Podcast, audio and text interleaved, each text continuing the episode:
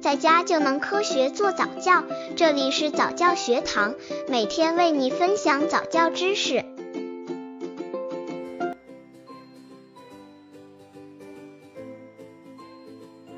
男孩和女孩需要区别教育吗？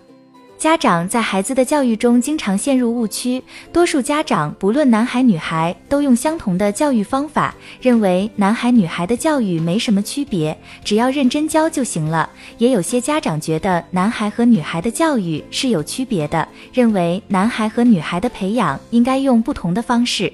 那么，男孩和女孩需要区别教育吗？男孩和女孩需要区别教育吗？刚接触早教的父母可能缺乏这方面知识，可以到公众号早教学堂获取在家早教课程，让宝宝在家就能科学做早教。男生和女生的差别是天然的，但是在教育过程中，我们却忽视了这种差别。其实，男孩女孩的教育不仅有差别，并且差别还很大。男孩女孩的差别：一、男女大脑构造不同。大脑的构造不同，使得男女宝宝玩的游戏不同，学习方式不同，他们辨别方位的策略不同，看外界的方式不同，连听力敏感度都不同。比如，男孩调皮，女孩乖巧。男孩更有侵略性，女孩更加温柔。男孩在数学逻辑能力上比较强，女孩在资讯整合以及语言上能力较佳。女孩喜欢专注于人的面孔，男孩喜欢动的东西，所以女孩在人际交往方面表现出较强的能力。女孩的大脑成熟的比男孩要快，而且身体发育也要早于男孩。二，基础教育男孩处劣势。女性教育和男性不同，女性比较细腻，而男生需要更宽松的教育。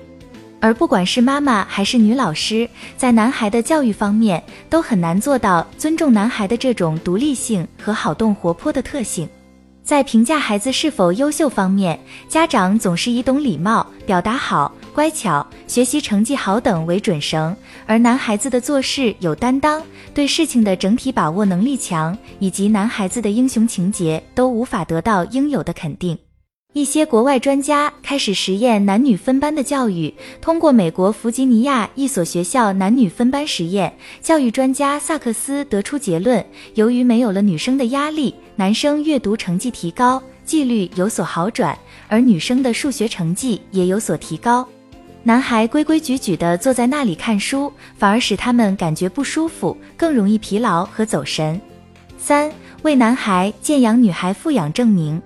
有人认为，男孩见养，女孩富养，确实有一定道理。但是，男孩的担当和男子汉的气概，必须通过吃苦。流泪才能学会。这里的贱，并不是指不尊重男孩人格、冷落男孩。相反，在和男生交流时，应特别注意方式方法，要宽容男生，认同男生。